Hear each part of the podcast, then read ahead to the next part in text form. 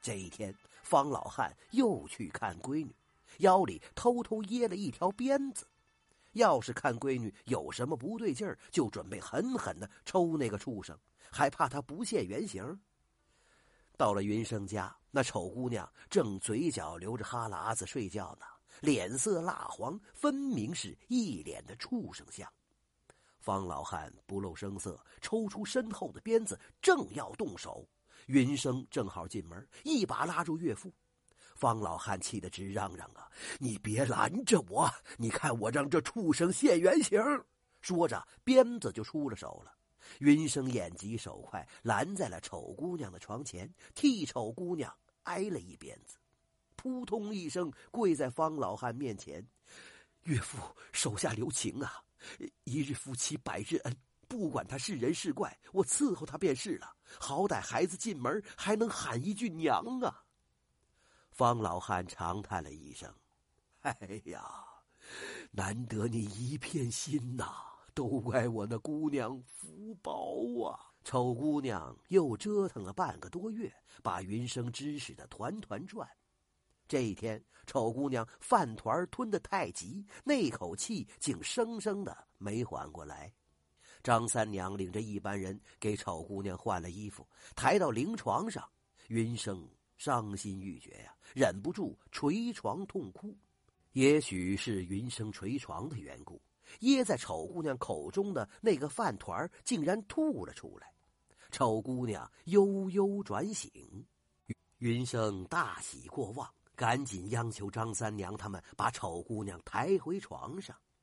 丑姑娘经过这一场发昏，竟然性情大变，声音也柔和了许多。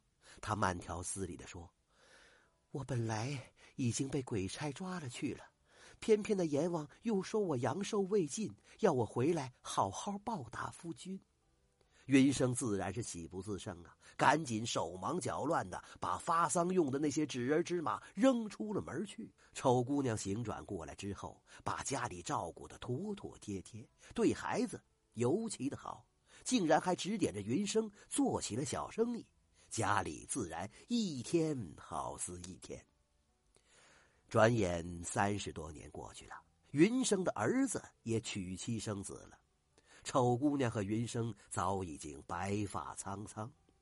忽然有一天，丑姑娘没病没灾，往后一倒，两腿一蹬，去世了。操办完丧事，云生心里空落落的。三天圆坟之后。云生回到家里来，斜靠在门边上睡着了。